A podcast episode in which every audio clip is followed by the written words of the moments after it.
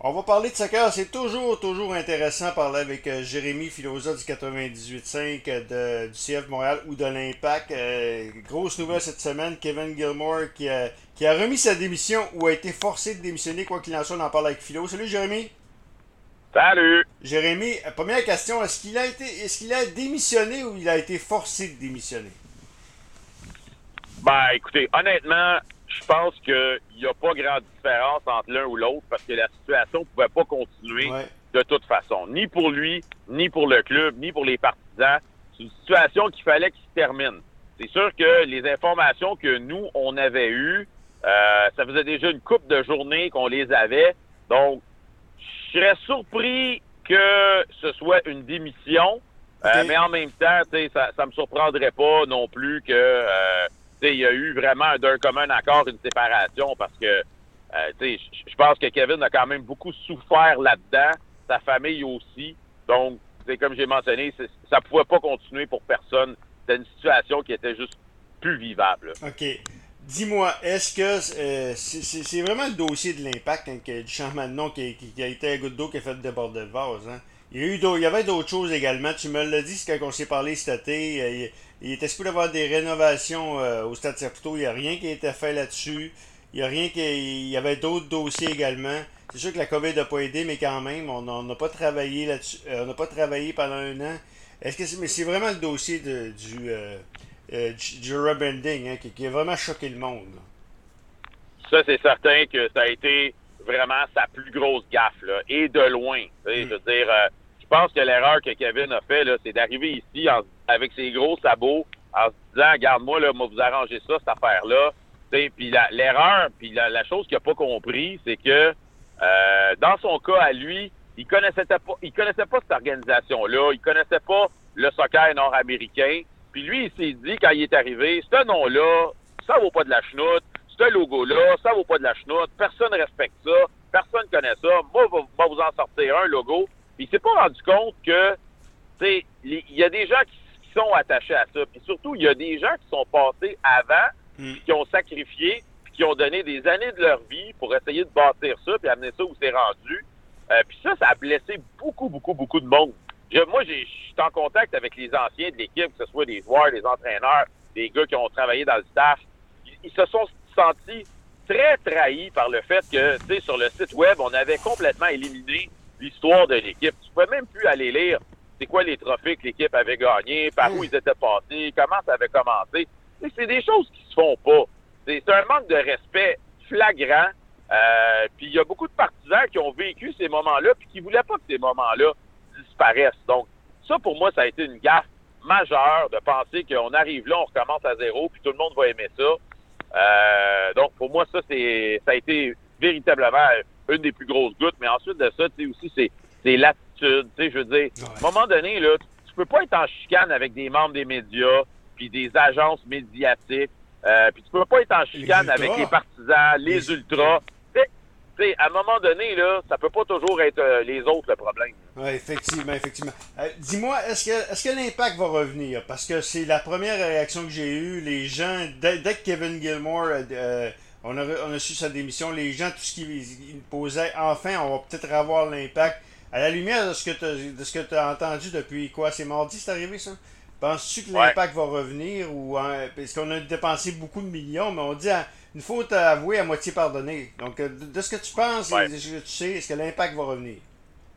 Ben, ce que je sais, c'est que j'en sais rien, mais ce que je pense et ce que ce que j'aimerais, c'est que oui, qu'on revienne. Tu sais, je veux dire, si on a de la suite dans les idées, je veux dire, on vient de se départir du gars qui, qui avait eu cette idée-là, d'amener ce rebranding-là qui a fâché tellement de partisans. Il y a beaucoup de gens qui se sont dissociés de l'équipe, qui ont arrêté de regarder les matchs à la télé, qui ont arrêté d'écouter les matchs à la radio, qui ont, qui ont arrêté d'aller au stade à cause de ça. Donc, tu sais, à un moment donné, j'écoutais ce matin le, le, président du Revolution de la Nouvelle-Angleterre, ah justement, sur Twitter.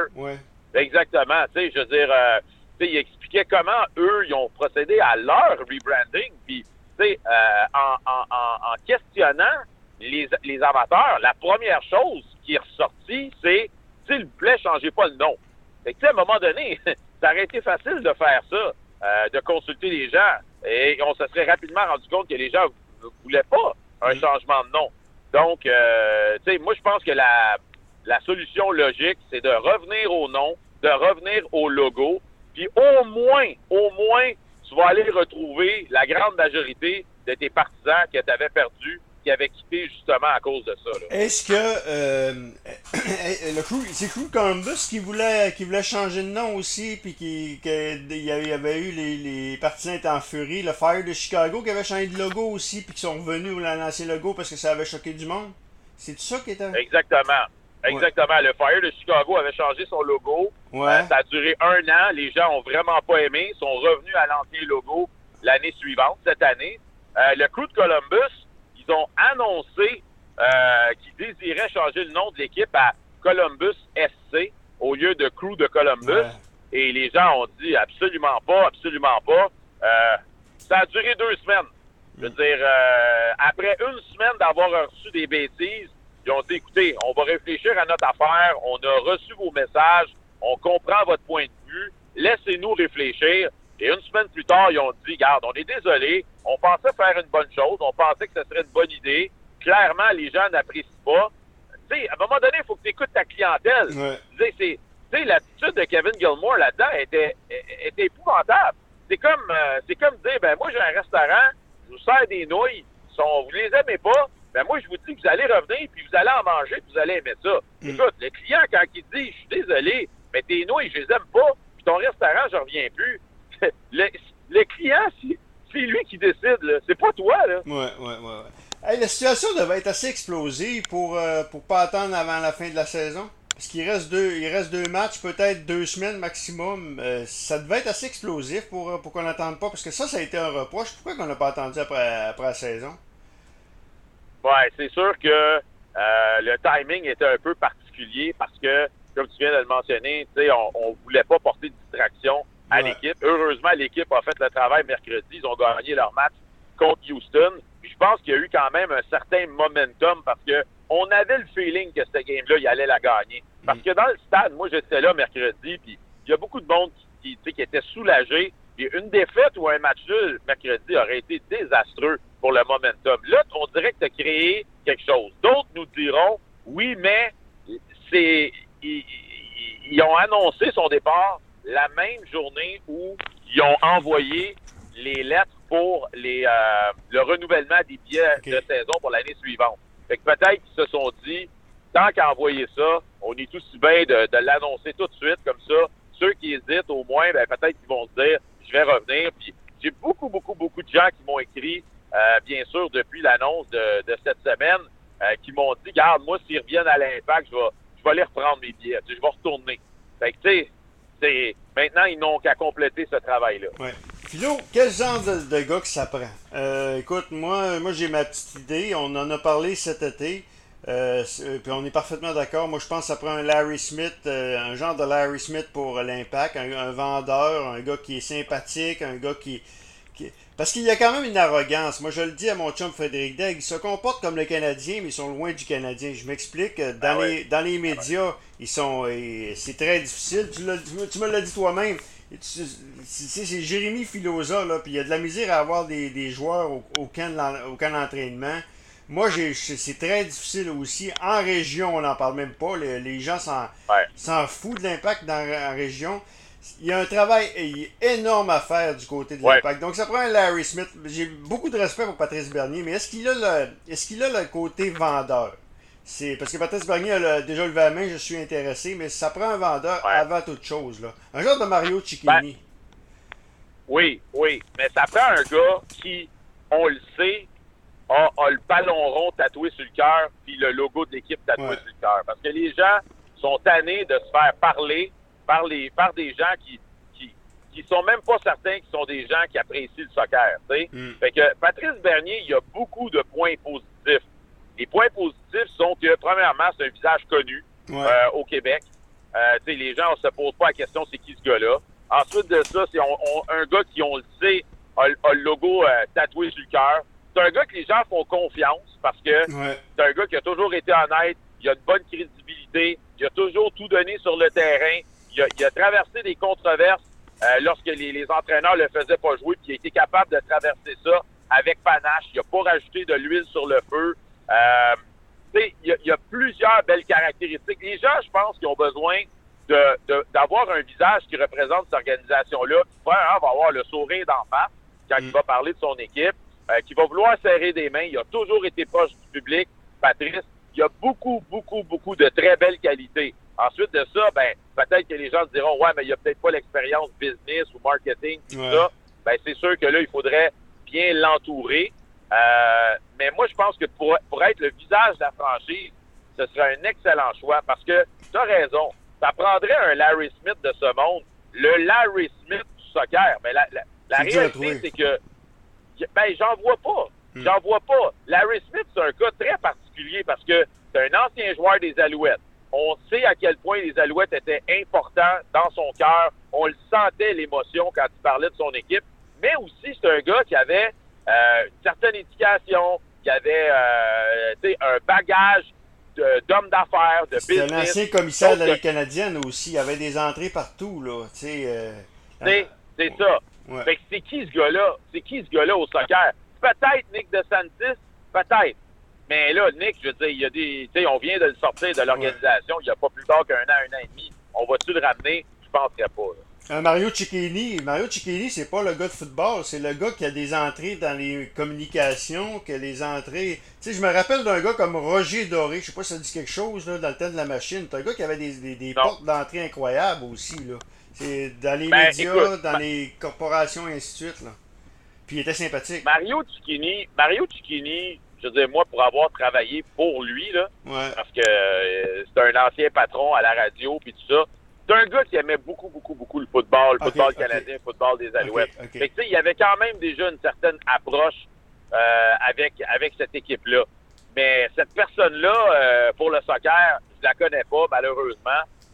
mais ça va prendre quelqu'un qui a vraiment une passion pour le ballon rond, puis qui a pas peur de mettre ses trips à la table, puis quand il parle de son organisation, puis qui va, qui va la faire rayonner, euh, cette équipe-là. Donc, euh, bonne chance. Bonne chance à l'équipe pour trouver le bon candidat. Comment tu penses que ça a coûté, le rebranding? Après ça, on va parler du Canada. Le rebranding, comment ça a coûté, d'après toi? Plusieurs millions, Je hein? ne sais pas.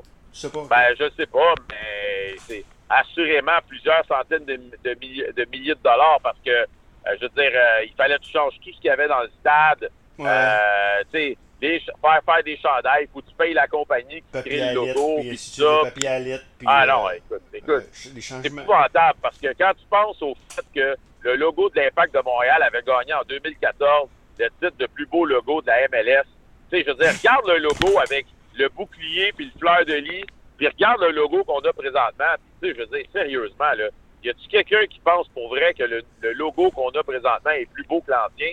Non, mais tu sais, je veux dire, il faut être déconnecté. Là. Ouais. En terminant le Canada, moi, je, moi, je suis ça, je, suis ça beaucoup. Euh, deux matchs la semaine prochaine importants. On est, on est à la porte de la Coupe du Monde. Euh, le, euh, tu penses que la victoire, la, dernière, la dernière fois qu'on s'est classé, la dernière ronde, été, des, ça a été un, sérieux statement qu'on a fait. Crois-tu vraiment aux chansons? On est quoi? Deuxième position là actuellement? Normalement, à la fin, Mexique, États-Unis devraient être là, mais je pense que le Canada a des bonnes chances, même pas de, terminer troisième. Hein? moi, je pense qu'ils ont la chance de finir dans le top 3. Puis, euh, quand on regarde la situation présentement, il ne faut pas oublier que, euh, oui, ils sont peut-être pas premiers au moment où on se parle, mais il ne faut pas oublier que les deux plus grands défis, c'est-à-dire des matchs aux États-Unis et les matchs au Mexique, sont déjà derrière eux. Hein? Donc, euh, les deux plus gros défis sont derrière eux. Donc, à partir de maintenant, euh, ils ont le vent dans les voiles. Je vois pas comment ils pourraient bien rater leur qualification euh, pour les pour la Coupe du Monde de 2022. Et puis, je te dirais que présentement, il y a un plus gros buzz pour l'équipe nationale canadienne, même au Québec, que pour le, le CF Montréal. Même si ben. l'équipe est dans une course aux séries, je veux dire, la réalité, c'est que des Alfonso Davies puis des Jonathan David chez le CF Montréal, on n'en a pas. C'est autres, qui donnent le show. Les gens ont le goût de voir du bon soccer, du soccer de haute qualité. Euh, puis cette équipe nationale-là, présentement, est en train de nous faire rêver. Euh, et, euh, de plus en plus, on le voit là, depuis que les, réseaux traditionnels ont, embarqué. RDS présente les matchs. je crois que c'est Sportsnet aussi du côté anglophone. aussi.